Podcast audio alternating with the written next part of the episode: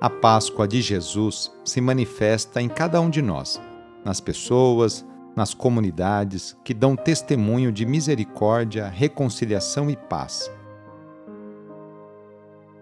Iniciemos esta oração traçando sobre nós o sinal da cruz, sinal do amor de Deus por cada um de nós. Em nome do Pai, do Filho e do Espírito Santo. Amém. Senhor nosso Deus, nosso Pai, nós cremos em vós, nós esperamos em vós, nós vos amamos, nós vos agradecemos este dia e vos damos graças porque estamos com vida.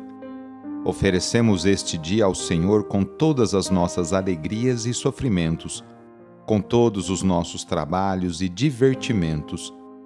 Guardai-nos do pecado e fazei de nós instrumentos de vossa paz e do vosso amor Ajudai-nos a observar vossos santos mandamentos. Amém. Domingo, dia 14 de janeiro. O trecho do Evangelho de hoje é escrito por João, capítulo 1, versículos de 35 a 42. Anúncio do Evangelho de Jesus Cristo segundo João. Naquele tempo, João estava de novo com dois de seus discípulos e vendo Jesus passar, disse: Eis o Cordeiro de Deus. Ouvindo essas palavras, os dois discípulos seguiram Jesus. Voltando-se para eles e vendo que o estavam seguindo, Jesus perguntou: O que estáis procurando? Eles disseram: Rabi, que quer dizer mestre, onde moras? Jesus respondeu: Vinde ver. Foram, pois, ver onde ele morava e nesse dia permaneceram com ele. Era por volta das quatro da tarde. André, irmão de Simão Pedro, era um dos dois que ouviram as palavras de João e seguiram Jesus.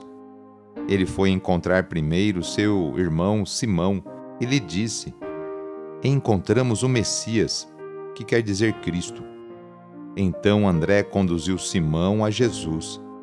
Jesus olhou bem para ele e disse: Tu és Simão, filho de João. Tu serás chamado Cefas, que quer dizer pedra.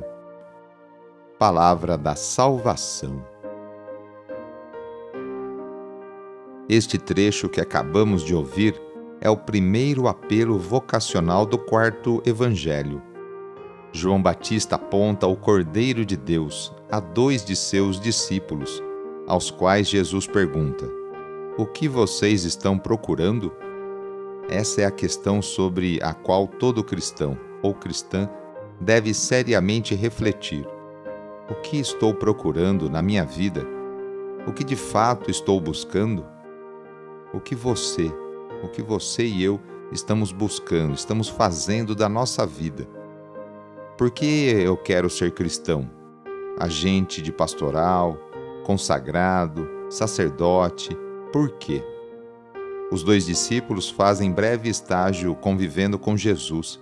Provavelmente ficam edificados e satisfeitos, pois ao sair dali, André vai chamar seu irmão Simão, para quem Jesus já tem um plano. Você é Simão, filho de João, e será chamado de Cefas, que quer dizer Pedro. Certamente André deu testemunho a respeito de Jesus a muitas outras pessoas. É o testemunho que provoca o desejo de conhecer Jesus e estabelecer comunhão com Ele. Na oração de hoje, vamos pedir especialmente a bênção para as famílias. A família é a principal responsável pela formação da consciência humana e cristã de uma pessoa. A família é a célula principal da sociedade e atualmente vemos um grande sofrimento de tantas famílias que passam por dificuldades em seus relacionamentos. Vamos fazer o seguinte: reúna sua família e vamos pedir juntos a Deus a sua bênção. Deus de misericórdia, Criador e reparador do vosso povo, que fizesses da família humana, constituída pela aliança nupcial, o sacramento de Cristo e da Igreja. Derramai a abundância das vossas bênçãos sobre esta família reunida neste momento, para que aqueles que nela vivem unidos pelo amor Sejam fervorosos no espírito, assíduos na oração, solícitos uns pelos outros, atentos às necessidades de todos e deem testemunho da fé pela palavra e pelo exemplo. Por nosso Senhor Jesus Cristo. Amém. A nossa proteção está no nome do Senhor, que fez o céu e a terra.